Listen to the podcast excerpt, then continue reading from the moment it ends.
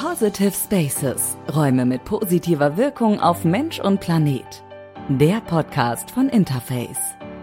Hallo und herzlich willkommen zu einer neuen Folge Positive Spaces, Räume mit positiver Wirkung auf Mensch und Planet. Mein Name ist Timo Welki, ich bin Marketer bei Interface und habe auch heute wieder das Glück, zwei spannende Gäste begrüßen zu dürfen. Ähm, wie schon in der Folge zuvor, äh, ein bisschen anders wie sonst, haben wir heute wieder ein kleines Team äh, auf, dem, auf dem Gastsitz vertreten und äh, um wen es sich da handelt, würde ich euch jetzt mal erzählen. Und zwar dürfen wir heute das Unternehmen Rehab begrüßen, äh, vertreten zum einen durch Timo Schröder, einer der Co-CEOs und Maria Fassbender, die bei Rehab als Architektin agiert.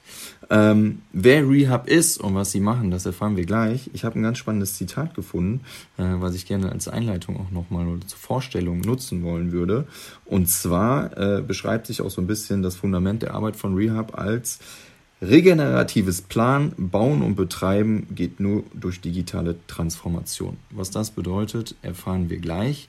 Aber erst einmal möchte ich die beiden begrüßen. Hallo Maria und hallo Timo. Hallo Timo. Ja, hi Timo. Danke, dass wir dabei sein dürfen. Sehr, sehr gerne. Schön, dass ihr dabei seid. Begegne selten einem Timo und jetzt direkt in einem Podcast. Ja, schon. ja, total verrückt. Ist mir aber auch vor der Sekunde erst klar geworden, dass wir heute zwei Timos an Bord haben. Ihr beiden, ähm, auch euch möchte ich natürlich unsere schon äh, gelernte, wiederkehrende Eingangsfrage stellen, die da lautet, in welchem Raum befindet ihr euch und ist das für euch ein positiver Raum? Maria, starte doch gerne mal mit der Antwort auf diese Frage. Ja, genau. Also ich bin tatsächlich heute im Homeoffice geblieben. Das war so ein bisschen der Projekt, den Projekten äh, geschuldet, dass das so eine spontane Umkehr war. Aber eigentlich wäre ich gerne heute im äh, Nachbarzimmer von Timo gelandet und hätte von dort aus die Podcastaufnahme mitgemacht. Ähm, bei uns in Köln sozusagen an unserem richtig schönen ähm, großen Office, wo man alle Möglichkeiten hat, die man dann braucht zum, zum New Work arbeiten. Genau, aber ich bin bei mir jetzt zu Hause, habe es mir gemütlich gemacht an meinem Schreibtisch und freue mich auf das, was kommt. Perfekt. Timo, wie sieht es bei dir aus? Ja, ich bin in einem der besagten Räume äh, in unserem Office. Wir haben äh, so ein dreigeteiltes Office. Auf der einen Seite so Arbeitsplätze, so Arbeitstische, ähm, Arbeitsgruppen in der Mittelzone so eine lockere Kommunikationszone und dann in der dritten Zone ähm, oder Spange äh, so einzelne Teamräume. Da sitze ich gerade in einem an einem Hochtisch, der kein Kopfende hat, äh, sondern äh, ja so eine Form, dass man immer gleichberechtigt am Tisch sitzt. Man kann stehen, man kann sitzen, das ist eigentlich so die perfekte Höhe und der Raum ist blau und eher kühl gestrichen, sodass man eher hier ja, Workshop, kreativitätsanregenden Charakter irgendwie so ein bisschen nicht gemütlich, sondern eher aktivitätsanregend. Von daher ähm, fühle ich mich produktiv und so wie der Raum mir das eigentlich vermitteln möchte. Äh, und fühle mich sehr, sehr wohl hier in dem Raum, sitze tatsächlich sehr, sehr oft hier. Perfekt, also die besten Voraussetzungen für eine äh, Podcast-Aufnahme von Interface. Und ähm, ja, Timo, ich hatte es gerade schon erwähnt, äh, als ich dich kurz vorgestellt habe. Du bist äh, Co-CEO von Rehab. Man bezeichnet dich als Architekturexperten und digitalen Visionär. Und äh, 2021 hast du dann den Entschluss gefasst, mit deinem Partner zusammen Rehab zu gründen. Äh, für uns spannend. Woher kam da eigentlich der Entschluss und äh, ja, was war die Motivation dazu? Ja, kann ich gerne äh, ein wenig ausführen. Also Schein und ich ähm, haben lange Jahre im Bereich BIM-Management, Digitalisierung, Projektsteuerung und Architektur gearbeitet. Und ja, deswegen einfach auch eine sehr guten Ebene ähm, über viele Projekte, Unternehmen, Bauherren und, und Co. hinweg mitbekommen, wie das so um die Digitalisierung in der Branche steht und ähm, zum einen, wie es darum steht, zum anderen aber auch darum, was man schon alles machen kann ähm, und, was uns die Technik heute schon ermöglicht. Und ja, mussten feststellen, dass wir weit hinter dem hinterher hängen als Branche ähm, zu dem, was wir können. Und ähm, ja, dann haben wir den Entschluss gefasst, das mit einem eigenen Team, mit einem eigenen Planungsteam eben so anzugehen, wie wir der Meinung sind, dass die Planung der Zukunft ähm, erfolgen soll. Wir haben in der Baubranche und in der Immobilienbranche, also diesen Querschnitt dieser beiden Branchen, ähm, haben wir immense Herausforderungen zu lösen in nächster Zeit. Da gehen wir sicherlich später auch nochmal ein bisschen näher drauf ein, äh, wo wir da auch als Branche stehen. Und ähm, wie du gerade auch in, in dem Zitat äh, wiedergegeben hast, die Lösung dafür ist unserer Meinung nach und kann unserer Meinung nach nur eine radikale digitale Transformation sein. Ähm, und äh, wir gründen uns mit dem Ansatz, durch äh, Prozessoptimierung, durch äh, digitale Lösungen, durch ähm, durch ein anderes auch äh, Herangehen an Aufgaben, ja, mehr so aus der Softwareentwicklung oder in der, an der Softwareentwicklung angelehnt, ähm, den, den Planungsmarkt an sich ähm, zu revolutionieren und da sowohl technologischer als auch von der Unternehmenskonzeption und, und der, den, den, den New Work-Themen und dem, dem Projektmanagement her, da so eine Vorreiterrolle einzunehmen ähm, und ja, die Learnings, die wir aus der Softwarewelt sozusagen auch ziehen können, zu transferieren in die, in die Planung und äh, ja, eben durch digitale Transformation am Ende des Tages nachhaltiger, planbarer, günstiger bauen zu können und auch betreiben zu können nachher und äh, die immensen Herausforderungen, die wir als Branche haben, dann am Ende des Tages damit lösen zu können. Wir müssen zusammenrücken als Branche und wir müssen sowohl Bauherren als auch Planer als auch, ja, sagen wir mal, die Vertreter der Technologie zusammenbringen und gemeinsam an Lösungen arbeiten. Und das ist der Gedanke von Rehab. Wir sind ein Hub, also ein Ort, an dem sich kreative, innovative, intelligente und, und ähm, visionäre Menschen treffen, aus verschiedenen Branchen tatsächlich. Also wir haben Querschnitt von natürlich Schwerpunkt Architektur, ähm, aber dann auch äh, Softwareentwickler, wir haben Data Scientisten bei uns, wir haben Sportstudenten bei uns, wir haben also ein kompletter Branchenquerschnitt. Ähm, und über diesen, diesen Querschnitt äh, schaffen wir es eben eigentlich zu allen Fragestellungen, die uns im Alltag so aufkommen, auch Lösungen entwickeln zu können und sehen das Ganze als Plattform, von der ausgehend ähm, wir gemeinsam mit einem starken Netzwerk, mit starken äh, Teammitgliedern Lösungen generieren, die unseren Prozess stützen, die nachhaltige Prozesse stützen und die am Ende des Tages ähm, ja, die, die, die Planungsbranche, wo wir wirklich seit 2000 Jahren ungefähr gleich arbeiten, ein bisschen überspitzt formuliert, in die nächsten Jahrhunderte zu überführen. Und das geht durch Digitalisierung. Ähm, Digitalisierung ist und bleibt äh, wahrscheinlich das Schlagwort unserer heutigen Folge. Äh, das zeichnet euch aber auch aus. Und ähm, du hast jetzt schon viel erzählt, was euch ausmacht.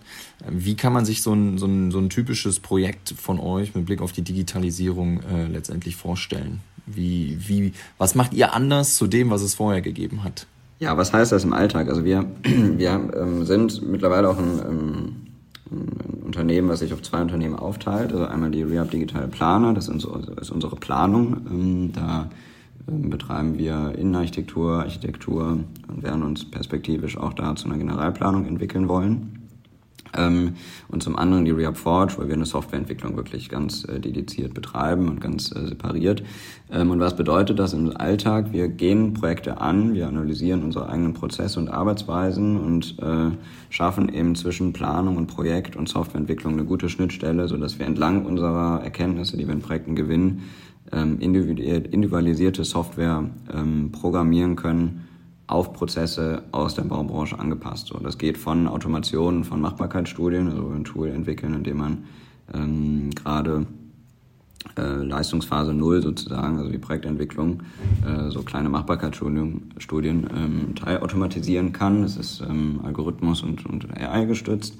Ähm, und äh, bis hin zu ja, einfach Werkzeugen, die wir im Planungsprozess benötigen, wie so ein Model-Checker, dass wir BIM-Modelle auf, auf Informationen prüfen können und ähnliches. Ähm, ja, und in diesem Schluss zwischen Architektur und Entwicklung ähm, wollen wir uns dahin entwickeln, dass wir eben ein integraler Generalplaner werden, der auch wirklich mit integralen Teams inklusive Entwicklern ähm, ja, Prozesse neu denkt und, und ähm, neue Denkansätze und auch Werkzeug in Projekte reinbringt. Das kann man sich ein bisschen vorstellen wie in, Automobil, äh, in der Automobilindustrie. Es gibt den, die Autofirma, die, die baut das Auto. Das Auto wird auf die Straße gesetzt. Das ist am Ende des Tages das Produkt. Ähm, und das kann man so ein bisschen vergleichen mit, mit, dem, mit dem Gebäude, was wir planen. wir planen ein, vom, vom, von der Qualität, von dem, von dem gestalterischen Anspruch, von dem Erlebbarkeit, von dem Nutzerverhalten und so ein hochanspruchsvolles Gebäude mit einem eigenen hohen Anspruch. Ähm, das Gebäude, sobald das aber einmal sozusagen auf die Straße gesetzt ist, sammelt Daten. So, ja, man hat Nutzerdaten, man hat Sensordaten und so weiter und so fort. Das Auto sammelt Daten, es fährt über die Straßen, es zeichnet auf, wo wird lang gefahren, es zeichnet auf, wie viel Energie verbrauche ich und so weiter und so fort. Und diese Erkenntnisse nimmt die Automobilindustrie dann, um zum Beispiel die Ladeinfrastruktur zu optimieren, nimmt die äh, Automobilindustrie, um Autopiloten zu programmieren und, und, und. Und äh, so machen wir das auch. Unsere Projekte sind unsere Projekte mit eben besagtem Anspruch. Gleichzeitig sind unsere Projekte aber auch Input und Know-howgeber für Entwicklungen. Ja, wir lernen an unseren eigenen Projekten und äh, überführen die Erkenntnisse, die wir dort gezogen haben, in ähm, Software oder Prozesse oder Methoden. Äh, schönes Beispiel auf jeden Fall mit dem Auto, macht das Ganze für mich ein wenig greifbarer und verständlicher. Ähm, aber ich glaube, dass doch da, wenn man den Blick auf Software, äh, die Software wirft, dass wir da äh, auch eine gewisse Komplexität mit sich bringt, die aber auch, glaube ich, in meinen Augen eine extreme Notwendigkeit hat. Äh, du hattest es gerade schon angesprochen, Nachhaltigkeit, ein weiter agierendes Thema, was immer relevanter für alle wird und ähm, demnach meiner Meinung nach oder auch aus Sicht von Interface ein äh, enorm wichtiger Schritt, der da gegangen wird. Du hattest jetzt gerade, Timo, den, den Branchenschnitt äh, bei Rehab angesprochen. Äh, ein Teil dieses Branchenschnitts oder ein Teil des Teams ist äh, Maria. Und Maria, du bist eigentlich mh, mm, oder immer noch äh, Innenarchitektin, gelernte Innenarchitektin, ich glaube, im, wenn man so sagen möchte, im typischen Sinne gewesen, bis zu dem Zeitpunkt dann, wo du auch 2021 zu, zu Rehab gegangen bist. Ähm, klingt wahrscheinlich jetzt für den einen oder anderen Innenarchitekten aus der Branche erstmal äh, komisch. Warum wechselt man zu so einem Unternehmen? Aber äh, ja, vielleicht aus deiner Sicht mal, was war dein Antrieb? Wie, wie groß war da der Faktor des, der Digitalisierung, ähm, dass du gesagt hast, du, du wirst ein Teil von Rehab? Ja, also es war definitiv ein Antrieb gewesen, weil ich der Meinung bin, dass wir da schon recht viel in der, in der Innenarchitektur oder auch in der Architektur optimieren können, einfach auch an unseren Prozessen, ähm, sei es wie oft hat man äh, Sockelleisten ausgemessen, händisch oder Wandflächen für den Maler vorbereitet oder so. Also so monotone Prozesse, die man eigentlich optimieren kann und dann wieder Zeit hat für wirklich Bauherrenbetreuung oder ähm, kreative Prozesse, was ja eigentlich unser, unser Know-how auch äh, unter anderem mit ist und wofür wir ja auch mit in so ein Boot reingeholt werden, genauso auch so Steuerungs-, Projektsteuerungssachen, ähm, die einfach ja, dafür wären wir eigentlich bezahlt und nicht für Excel-Listen erstellen oder ne, so solche Sachen. Und das fand ich spannend, aber unabhängig davon, dass das äh, gerade auch dieses BIM-Thema, was ja bei uns so ein Standard ist, was wir einsetzen, äh, was ich super interessant finde und in der Innenarchitektur halt auch jetzt zumindest in den Büros, wo ich vorab war, gar kein Thema gespielt hat. Ähm, das war ist halt wirklich dieses Thema, dass wir, wenn wir ein Projekt reinbekommen bei uns, dass das durch so viele Kompetenzen einmal äh, durchgefragt wird, äh, was, was braucht dieses Projekt eigentlich, damit es toll werden kann, damit es am Ende irgendwie dem Bauherrn auch was bringt oder dem Auftraggeber in dem Moment. Und ähm, ja, das war definitiv ein Antrieb, äh, zu Rehab zu gehen. Genauso auch einfach ein tolles junges Team, was innovativ ist und äh, auch sich selbst und die Strukturen hinterfragt. Und ich glaube, ähm, da sind wir dauerhaft ähm, immer wieder hinterfragen von uns, auch äh, sei es unsere Strukturen, ist das so sinnvoll, da müssen wir es anders machen, das Team zusammenhalten, vielleicht auch die Office-Gestaltung muss man da noch mal ran, weil man merkt, da ist Optimierung möglich und genau, dass es nicht fest ist und das finde ich äh, super spannend immer noch. Das hat sich auch so bewahrheitet. Genau. Und wie würdest du jetzt sagen, hat sich jetzt deine klassische Arbeit äh, als Innenarchitektin durch Rehab verändert? Was sind so Punkte, wo du sagst, die haben mir einfach in meiner Zeit zuvor äh, extrem geholfen? Du hattest jetzt gerade schon mal das Thema BIM angesprochen. Äh, welche Vorteile ziehst du halt daraus als, ich sage jetzt mal aus Blick der äh, klassischen Innenarchitektin? Ja, also das Thema BIM jetzt im Speziellen ist auf jeden Fall so, dass wenn du, wenn du Daten hast, mit denen du dein Modell aufbaust, wenn ich zum Beispiel weiß, mein Stuhl, den ich in, in das Modell reinpacke, das ist so und so groß, das hat die und die Abmessung oder ähm, das und das Gewicht, das und das Volumina, das und das Material, dann kann ich daraus ja auch äh, weitere Sachen generieren, zum Beispiel auch was das Thema Nachhaltigkeit angeht. Ähm, sobald ich Daten habe, kann ich die auswerten. Und äh, das ist auf jeden Fall ähm, ein Thema, was da mit reinspielt. Und ähm, meine, meine Arbeit an sich hat sich komplett geändert, weil ich in einen anderen Bereich auch reingegangen bin, ähm, mehr so in diese ganze Projektsteuerungsgeschichte. Ich habe jetzt auch Teammitglieder, die mit mir zusammen sozusagen so ein Projekt äh, anfangen. Aber ich glaube, dieses äh, ganzheitliche Denken, das ist vor allen Dingen, ne, das Projekt kommt rein und wir überlegen, welche Kompetenzen brauchen wir, damit wir dieses Projekt bearbeiten können. Vorab war es, ich war in einem reinen Innenarchitekturbüro, ich habe da unfassbar viel gelernt, auch alle Ausführungs-, also alle Leistungsphasen bin ich durchgegangen. Aber diese Komplexität, die die meisten Projekte ja brauchen, die ähm, kriegen wir bei uns einfach durch das Know-how gut abgedeckt klingt äh, vielversprechend, dass äh, Rehab, wie ihr es gerade schon sagt, da einfach diesen ganzheitlichen Ansatz sieht, der, äh, so wie ihr es sagt, bis jetzt nur positive Vorteile mit sich bringt. Ähm, Timo, du hattest gerade schon mal erzählt, als du auf den, den Raum eingegangen bist, wo du, wo du dich gerade befindest. New Work ist ja auch etwas, was für euch eine, eine Rolle spielt. Ähm, wenn wir es jetzt mal aus rein digitaler ähm, Brille betrachten. Wo stehen wir da aktuell? Ähm, was hat sich so aus eurer Sicht in den letzten Jahren extrem verändert und ähm, was denkt ihr, wo die, wo die Reise noch hingeht? Was meinst du, Timo? Ja, also enorm viel ähm, hat sich verändert. Die Frage ist nur, wo und in welcher Branche. in, in, der Baubranche hat sich da jetzt erstmal noch nicht so viel verändert. Ähm, aber äh, das, was wir tun und wo wir hinwollen, auch mit dem Konzept der ja, ähm, integralen Teams aus verschiedenen Bereichen, inklusive auch der, der Entwicklung.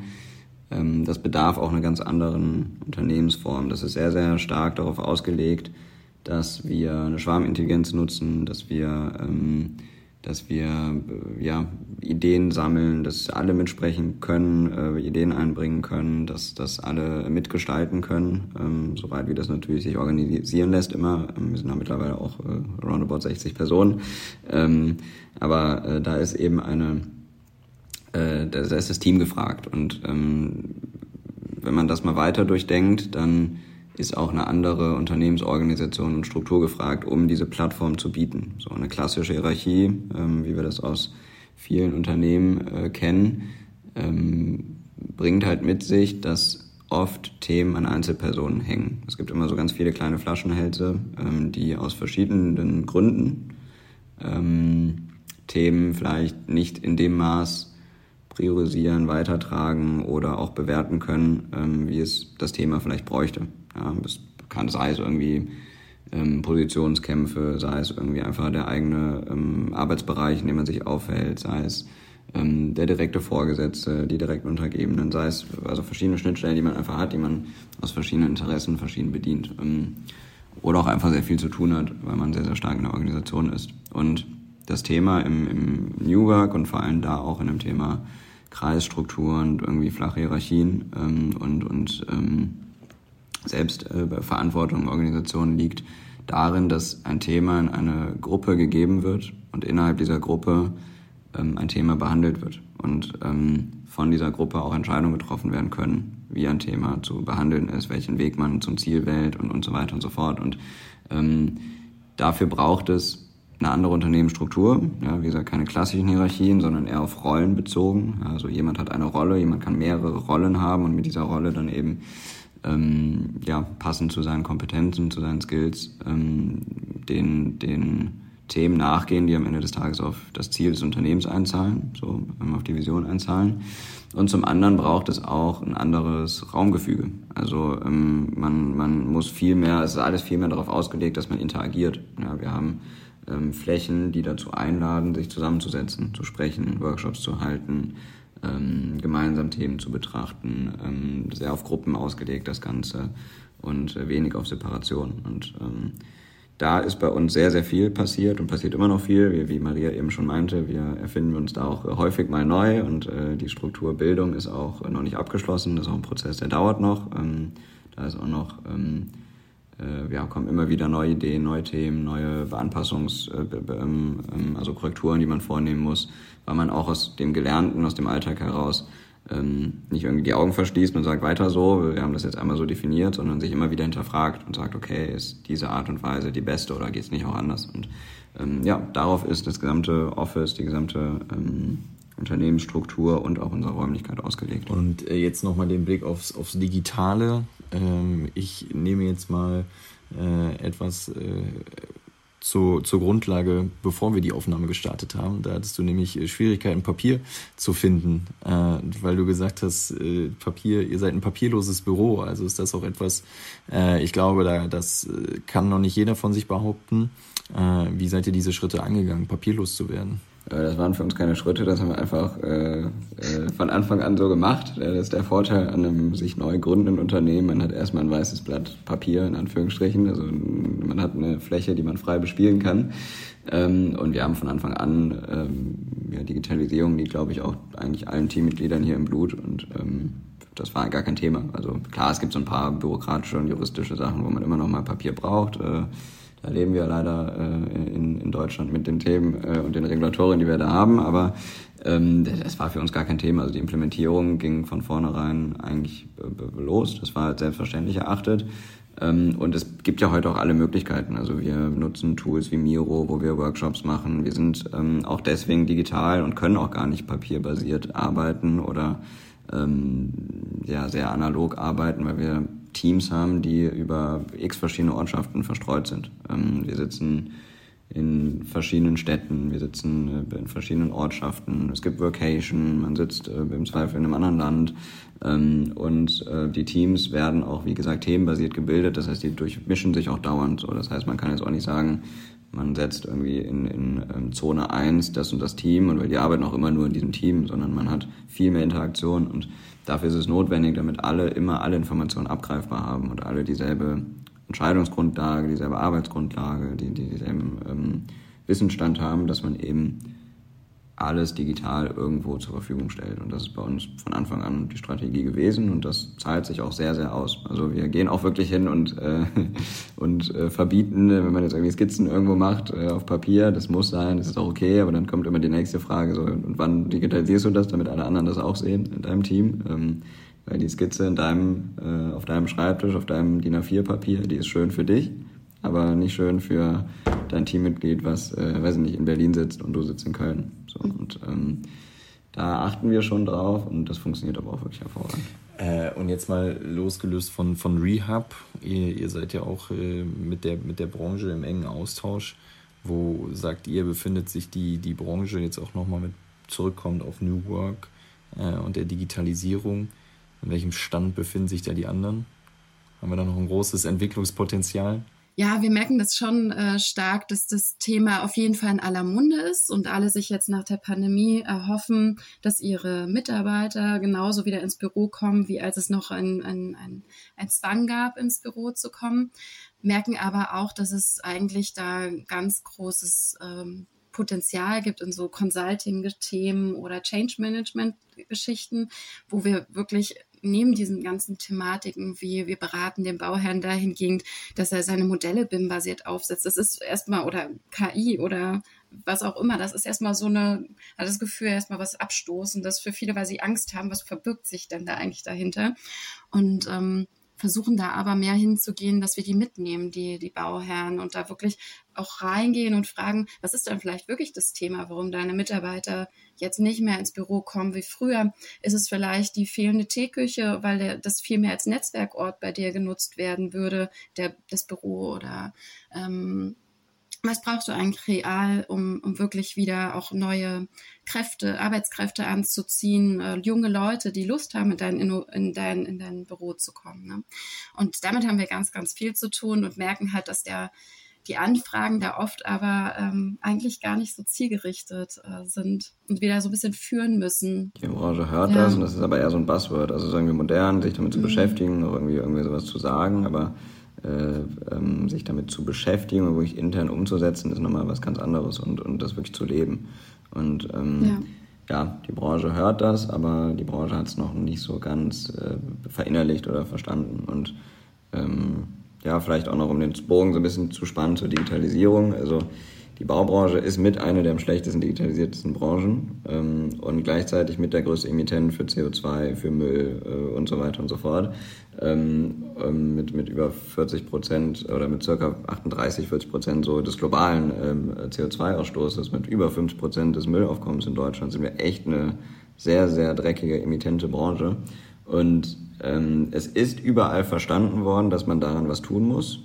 Es ist auch verstanden worden, dass Digitalisierung dabei helfen kann, aber es ist noch nicht akzeptiert oder verstanden worden, wie. Und ähm, wir können heute eigentlich fast alle Probleme, die es gibt in der Branche, technisch oder vom Prozess besser machen oder vielleicht sogar gänzlich beantworten. Ähm, wir haben es nur noch nicht geschafft, diese PS auf die Straße zu bringen als Branche. Ähm, das liegt teilweise daran, dass viele sehr viel Potenzial in den Themen sehen und jetzt anfangen, so Silos zu bauen, so eierlegende Wollmilchsau-Produkte, so große Unternehmen vor allen Dingen, die schon etabliert sind, die auch noch das Kapital dahinter haben, gehen jetzt oft dahin und sagen so, wir bauen die Komplettlösung für von A bis Z, ja, und wir bieten euch alles. Ähm, funktioniert nicht, so, weil man baut auch keine Schnittstellen gerne da, also man vermeidet dann auch gerne Schnittstellen zu bauen, funktioniert nicht, so. Ähm, und auf der anderen Seite große Unternehmen oft dieses ganze Thema mit Startups und PropTechs und Co., das ist in der Baubranche, in der Immobilienbranche noch ein neues Thema. Ja, das sieht man auch bei vielen Veranstaltungen, den etablierteren Veranstaltungen. Da haben diese ganzen PropTechs und Startups haben immer so Nischenplätze irgendwo an der Seite. So, ja, die muss man auch irgendwie mit aufnehmen, aber das ist noch nicht, hat noch nicht den Stellenwert in der Branche, wie es eigentlich haben müsste, diesen zentralen Wert. Ja, weil eigentlich muss man jetzt hingehen als Unternehmen, als etabliertes Unternehmen den Mut haben, sich mit neuen Partnern einzulassen. Zu sagen, okay, da hat vielleicht ein Startup, was irgendwie die Lösung für ähm, Energieoptimierung im Gebäude, hat vielleicht noch nicht den riesen Kundenstamm ähm, und, und die zehn Jahre Erfahrung, aber die haben die Lösung. Und wenn wir uns trauen, mit denen gemeinsam auch irgendwie noch Probleme anzugehen, die es vielleicht gibt unterwegs, ähm, dann kommen wir der Lösung näher. Und aktuell ist es so, ja, hm, äh, da ist jetzt noch nicht so die, die, Erfahrung hinter und ja, weiß ich nicht. Und dann, man, es fehlt der Mut, mit PropTech zusammenzuarbeiten. Es fehlt der Mut, es fehlt ähm, ähm, die, vielleicht auch teilweise das nötige Risikogeld, so Kapital, was man irgendwie bereit ist auszugeben. Äh, nicht, was man nicht hat, weil in der Regel ist es vorhanden, man ist nur nicht bereit, es dafür auszugeben. Ähm, um mit, mit, ähm, ja, mit diesen ganzen spannenden PropTechs, die es gibt, ähm, um CO2-neutral betreiben zu können, um CO2-neutral bauen zu können, um den Prozess optimiert und automatisiert abbilden zu können, äh, um gutes als, als Vermieter, um gutes Mietermanagement zu machen und so weiter und so fort. Es gibt für alles Lösungen, so mittlerweile. Die sind vielleicht noch nicht 100 Prozent, aber es gibt sie. Da muss ich nur trauen, sie zu implementieren. Und eigentlich brauchen große Unternehmen ähm, so eine Art Scouting-Abteilung, ja, wie das so äh, Fußballclubs oder so haben, die den Markt durchleuchten und sagen, okay, äh, hier ist eine neue Partnerschaft, lass uns das mal testen in einem Pilotprojekt. Ähm, und die müssen ein Budget haben und mit diesem Budget losgehen und und mit diesen Partnern ins Rennen gehen. Da sind wir natürlich als Planungsbüro so ähm, nur teilweise von betroffen. Auf uns kommen, wie Maria gerade gesagt hat, kommen viele spannende Anfragen zu, die wir dann auch gerne bedienen. Ähm, aber auch wir merken, dass als so ein äh, PropTech auf der einen Seite, zum anderen aber auch Planungsbüro, dass diese Themen einfach überall da sind. So, und da muss in der Branche ähm, wirklich ein, ein ähm, Struktur- und, und ja, Ideologiewandel stattfinden. Und da stehen wir noch wirklich am Anfang. Also zusammengefasst, äh, der Bedarf ist da äh, von Digitalisierung. Es fehlt nur äh, letztendlich der Mut, sich auch mal äh, tatsächlich intensiver damit zu beschäftigen und äh, neue Wege zu gehen. Aber ähm, es ist halt eben nicht damit gemacht, was Digitales einzuführen und dann zu hoffen, dass das schon läuft, sondern da ist oft auch ein kompletter Unternehmensumbau mit verbunden.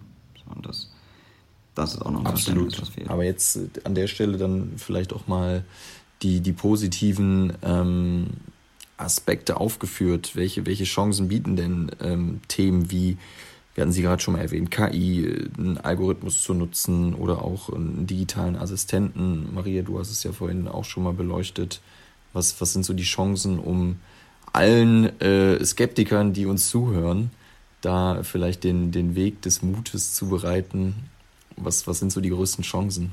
Ja, ich glaube, ähm, im Grunde nutzen wir das wie so ein äh, digitaler Assistent eher mehr. Also wir sind nicht der Meinung, dass wir nur aufgrund dessen, dass wir irgendwie KI nutzen oder Algorithmen nutzen, unsere Arbeit da am Ganzen abschaffen. Überhaupt nicht. Sondern wir haben immer wieder das Thema, es gibt viel zu wenig Leute, die fachkräftemäßig äh, wirklich das übernehmen können, bestimmte Tätigkeiten oder wie viel Burnouts gibt's und keine Ahnung. Also es ist ja irgendwie so eine Ambivalenz da drin. Ne? Und ähm, wir sind halt der Meinung, dass man wirklich bestimmte Prozesse dadurch optimiert bekommt oder sich vielleicht auch gerade im Entwurf ein paar neue Ansätze einholt. Ich meine, wenn man auf Pinterest geht oder ähnliche Seiten, um sich da so erste Entwurfsideen zu holen, da sind Algorithmen dahinter. Wir nutzen das ja im Endeffekt schon. Wir sehen es halt nur nicht. Also, ne? Und ähm, das, das ist auch okay. Das, äh, man muss irgendwie diese, diese Grenze ein bisschen aufweichen und da einfach für offen sein, das auszuprobieren und das optimistisch zu sehen, dass es uns halt auch Mehrwert bieten kann, nämlich dann wieder Zeit auch für, für andere Sachen zu haben, die uns so Zeit klauen eigentlich. Ne?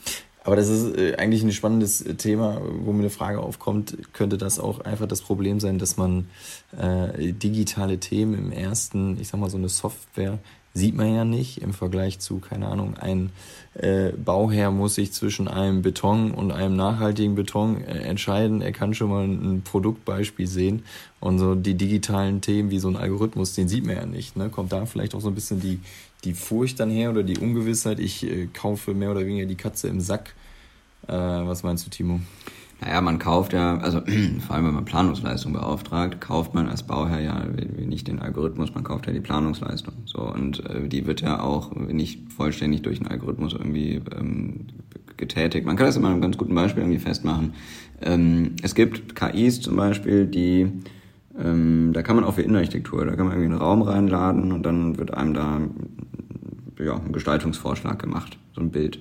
Aber am Ende des Tages ist das ein Bild, das sind Pixel. Also für die KI sind das auch einfach nur Zahlen, Einsen und Nullen, so mehr oder weniger. Ähm, und das ist ein Bild ohne das Verständnis, was ist es denn genau? Also vor allen Dingen auch ohne die Überführbarkeit jetzt in eine Planung hinein. So, wenn wir über Innenarchitektur sprechen. Das gibt ähm, dann natürlich Ansätze, wie man das aus dem Bild heraus hin in ein, in ein übersetztes Format zu einem BIM-Modell zum Beispiel überführen kann. Ja, wenn wir jetzt über Grundriss-KIs oder so sprechen in der Architektur, das heißt, wir haben einen Grundriss generiert und den kann man überführen dann in BIM-Modell sogar. Ähm, aber am Ende des Tages ist das ein erster Aufschlag. Das ist mehr oder weniger eine Skizze und dann beginnt der Planungsprozess. Das heißt, und entlang des Planungsprozesses können wir uns Werkzeuge bauen, um da eine Optimierung vorzunehmen. Aber am Ende wird immer der Mensch die Planung machen und wird immer der Mensch die, die Entscheidung treffen, wird immer der Mensch die Qualität sichern. Und das kauft der Bauherr ja am Ende des Tages ein. Ähm, und nicht irgendwie ein Algorithmus, dann kann er eine Software kaufen und selber planen. So, das, ähm, das ist es aber nicht. Sondern man kauft eine Planungsleistung ein und die wird gegebenenfalls gestützt, optimiert, in der Qualität gesteigert durch AI, durch Algorithmen, durch Software im Allgemeinen, die man drumherum baut ähm, oder die das eben nutzt. Und ähm, ja, da ähm, kann man viele Themen dann eben eher mit behandeln. Also wir haben, wie gesagt, diese Herausforderungen in der, in der Immobilien- und Baubranche und äh, vor denen wir gerade stehen, also Richtung Nachhaltigkeit vor allen Dingen. Und das heißt, wir müssen in Entwurfsprozesse und in Entwurfsentscheidungen möglichst viel Transparenz reinbringen. Ja, du hast eben das Thema Beton und, nach, und nachhaltiger Beton oder eben Maria mit einem mit einem Möbelstück, ähm, ja, wenn man die Infos hat, wie viel CO2 bindet denn dieses Möbelstück da gerade, wie ist die Recyclingkette dieses Möbelstücks und Co., dann kann man fundierte Entscheidungen treffen, ähm, den Prozess zu optimieren äh, oder, oder auch generell seine, seine Nachhaltigkeitsbilanzen zu optimieren, seine Ökobilanzen und Co. Und dafür brauchen wir aber Digitalisierung. Das geht nicht ohne Digitalisierung. Das heißt, am Ende des Tages kaufst du dir eine Optimierung, eine Verbesserung ein, ähm, deiner Qualität und nicht eine, was weiß ich, Verkürzung des Prozesses oder sonst was. Das sind vielleicht teilweise eine Nebenwirkung, aber du kaufst eine Qualitätssteigerung ein. Absolut. Und ähm, wer könnte denn aus deiner Sicht ein, ein Sparringspartner sein, um diesen, diesen Antrieb in Richtung Digitalisierung, ähm, ja, da die nächsten Schritte zu gehen? Ist die Politik oder wer ist es? Doch in die Richtung. Äh, ja, im Endeffekt vielleicht ähm, da nochmal auch zu so unserer Arbeitsweise ein bisschen zurück. Ähm, wir, wir haben bei uns ja das Office äh, aufgemacht im Mai, glaube ich, 22 sind wir rübergezogen. Das war so eine ganze fixe Entscheidung. Innerhalb von einem Vierteljahr gehen wir jetzt auf die Fläche drauf und mussten dann sozusagen schnell Möbel, schnell uns ein Konzept äh, überlegen und haben das Pferd so ein bisschen von hinten aufgezogen sozusagen in dem Moment ähm, und haben daraus extremst viel selber gelernt, äh, was das eigentlich bedeutet, so ein, im gewissen Sinne auch so ein äh, Change Management durchzumachen oder wo wir auch irgendwie immer noch äh, drin sind und haben aber im Laufe dessen, dass wir da versucht haben, so schnell wie möglich Möbel zu bekommen oder überhaupt auch dieses ganze, die Atmosphäre irgendwie zu schaffen, äh, auf Netzwerken gesetzt und sind ein ganz tolles Netzwerk, unter anderem ja auch mit euch gerutscht, mit Interface. Ähm, und da merken wir immer mehr auch Markteinblicke, ne? sei es jetzt in der Möbelbranche, ähm, durch die wir da durch unser Office auch mehr und mehr reingekommen sind ähm, und sehen da, wie weit sind die eigentlich im Thema Digitalisierung und ähm, wo drückt da vielleicht das ein oder andere und wo könnte man Optimierung machen. Und da ist auf jeden Fall das Interesse da, das merken wir. Aber auch wie Timo vorhin schon so gemeint hat, dass ähm, da muss man wirklich noch viel sensibilisieren, dass es irgendwie in die nächste Richtung kommt. Und da sind auch viele Prozesse intern, die dann ähm, das Ganze nicht so schnell voranbringen, wie es vielleicht für alle gut wäre. Ne? Und äh, da gibt es auf jeden Fall, würde ich fast sagen, an sämtlichen Bereichen ähm, Möglichkeiten, das zu optimieren. Und das sind im Endeffekt alles irgendwie dann unsere Sparingspartner, also alle, die irgendwie in dieses BIM-Modell reinarbeiten, sei es jetzt die Möbelbranche, sei es irgendwie der Elektriker und so weiter. Ja, also da gibt es viel Potenzial. Der Bodenbelagshersteller. Der Bodenbelagshersteller, die habe ich natürlich nicht vergessen.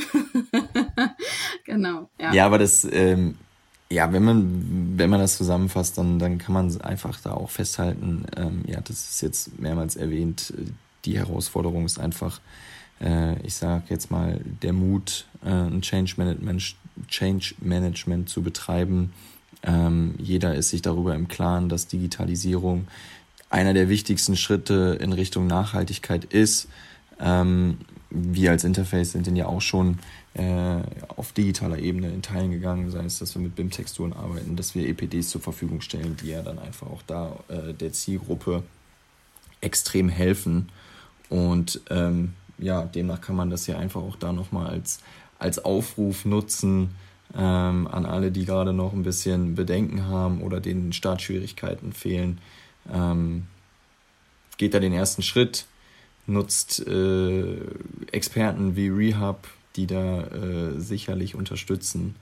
Und ähm, dann werden wir da auch gemeinsam den richtigen Weg weitergehen können. Gerade in Krisenzeiten, ja, wir, wir reden hier gerade ähm, im Juni äh, 23, ja, die Baubranche, die Immobilienbranche ist so ein bisschen gebeutelt äh, ähm, durch hohe Zinsen, durch Krieg in Europa oder vor der Tür von Europa, durch ähm, ja, Inflation, durch Corona, noch die Nachwirkungen und Co. ist wirklich eine, eine schwierige Krisenzeit ähm, insgesamt in der Branche. Und äh, da wird direkt der Ruf äh, nach Politik laut. Ja, jetzt muss die Politik eingreifen, jetzt muss die Politik regeln. Ähm, ja, natürlich ist die Politik auch im Zugzwang, gewisse Genehmigungsprozesse zu beschleunigen, ähm, irgendwo den Rahmen zu setzen, um ähm, sagen wir mal, eine Baubarkeit in Deutschland irgendwie wiederherzustellen und, und die Prozesse auch nicht unnötig in die Länge zu ziehen. Sicherlich ist die Politik gefördert, auch gewisse Förderpakete loszutreten oder ähnliches, ähm, um nochmal mehr Anreize zu schaffen. Aber am Ende des Tages ähm, ist das auch ein, ein typisches Phänomen, solange es gut läuft, möchte man nichts von der Politik hören. Wenn, es irgendwie kriselt und, und die Stimmung so ein bisschen kippt, schreien alle nach der, nach der Politik, dass die bitte doch äh, jetzt eingreifen und was regeln soll. Wir haben es als Branche in der Hand. Wir, wir brauchen die, klar, die Politik kann helfen, aber wir brauchen die Politik nicht. Wir können anders sogar die Politik vor uns hertreiben. Also wenn wir sagen, wir bauen zu wenig, weil die Genehmigungsprozesse zu lange dauern. Wir können durch unsere Prozessoptimierung als Branche, durch äh, das Netzwerken, durch das, das Onboarden von starken Partnern, durch die Digitalisierung des Prozesses den Prozess auf unserer Seite so stark verkürzen, dass wir die Behörden vor uns hertreiben, ein Stück weit. Ähm, das ist alles machbar von, von, von der Technologie und von der Digitalisierung des Prozesses. Äh, wir können durch Netzwerk, durch, ähm, durch Innovationsoffenheit, durch Investments, was jahrelang nicht gemacht worden ist. Jahrelang wurde sehr, sehr gut gewirtschaftet und sehr, sehr hohe Gewinne ausgeschüttet und sehr, sehr wenig reinvestiert, vor allem in der Immobilienbranche. Ähm, und das war die Zeit, wo man es hätte als Branche ähm, ähm, bewerkstelligen müssen, zu reinvestieren, mit PropTechs zusammenzugehen, neue Lösungen zu formieren, den Prozess sich selbst nochmal neu zu erfinden. Und ähm, ist ja nicht zu spät dafür, kann man immer noch tun, aber man muss es tun. Wir haben es in der eigenen Hand. So, es, ist, es bringt nichts, den Ball immer woanders hinzuschieben und zu sagen, ja, die müssen jetzt irgendwie helfen und uns, uns irgendwie da unter die Arme greifen. Ähm, wir können auch sehr, sehr, sehr viel selber tun in der Branche, ganz unabhängig von jedem Dritten, also Politik ähm, oder, oder irgendwie anderen Branchen. Wir können sehr, sehr viel intern machen, wir können sehr, sehr viel jetzt schon beantworten, was wir eine Herausforderung haben. Wir müssen es nur gemeinsam tun. Wir müssen netzwerken, wir müssen uns öffnen anderen gegenüber, wir müssen, wie du eben gesagt hast, so EPDs zur Verfügung stellen und Co. Wir müssen uns öffnen, wir müssen transparenter werden als einzelnes Unternehmen und damit auch als gesamte Branche, damit andere da andocken können und wir gemeinsam Lösungen erreichen. Ja. Genau. Also eigentlich das, was Timo, was du meintest auch eben, wir müssen es einfach machen und nicht das alles immer zerkauen und überlegen, was bedeutet es denn, wie viele Parameter muss ich dann eigentlich zur Verfügung stellen, damit ich überhaupt die erste Revit-Familie oder was auch immer, BIM-Familie da zur Verfügung stellen könnte. Ähm, sondern einfach mal in die Hand nehmen, auf Partner zugehen, die sowas umsetzen können. Genau. Weil so wird man auch nur im Markt äh, bestehen bleiben als Unternehmen. Also einen, einen schöneren Aufruf, äh, wie ihr beide ihn jetzt äh, gemeinschaftlich gemacht habt, äh, hätte ich nicht machen können und würde das auch gerne als ja, als unseren Abschluss sehen. da waren, waren gute Worte von, von Timo dabei, die, die alle ermutigen sollten, ich sag mal so, wie man schön sagt, vor der eigenen Haustür erstmal zu kehren, bevor man immer den Blick auf, auf andere wirft. jeder hat es da in der eigenen Hand, die ersten eigenen Schritte zu gehen. Äh, Netzwerken ist ein Thema, Mut ist ein Thema. Und ähm, ja, würde mich an der Stelle ganz herzlich bei euch beiden für das, für das tolle Gespräch bedanken. Äh, viele spannende Insights, die äh, ihr da mitgebracht habt, wie ihr auch als Rehab da agieren könnt, wie ihr da unterstützen könnt für all diejenigen, die es bis dato vielleicht noch nicht geschafft haben. Also auch da nochmal den Aufruf an alle Zuhörenden, äh, beschäftigt euch da gerne mit Rehab. Ähm, ich glaube, mit, mit Timo und Maria zwei Experten äh, da jetzt schon einmal kennengelernt zu haben und den Einblick zu bekommen, wozu Rehab am Ende des Tages ähm, möglich ist. Für uns als Interface natürlich immer schön, Unternehmen wie Rehab an der Seite zu haben, die den gleichen Weg äh, gehen wollen, wie wir ihn schon vor ganz vielen Jahren gestartet haben und wo wir auch noch nicht am Ende sind. Und ähm, ja, kann da jetzt einfach nur im Namen von Interface sagen, echt äh, tolle Arbeit, die ihr da leistet. Und ähm, ja, würde mich ganz herzlich auch wieder bei allen Zuhörenden äh, bedanken, die sich die Folge äh, angehört haben. Solltet ihr generell noch irgendwie mal Interesse haben, mehr über Interface zu erfahren, dann ja, nutzt auch gerne da unsere sozialen Kanäle, äh, unser Newsletter, wo wir gerne über äh, Produktinformationen, über Nachhaltigkeitsthemen äh, informieren. Und ähm, ja, Maria, Timo, Schön, dass ihr da wart. Ganz lieben Dank und ähm, ja, alles Gute auf eurem weiteren Weg als Rehab und ähm, lasst gerne mal wieder was von euch hören. Sehr gerne. Danke dir. Vielen Dank dir.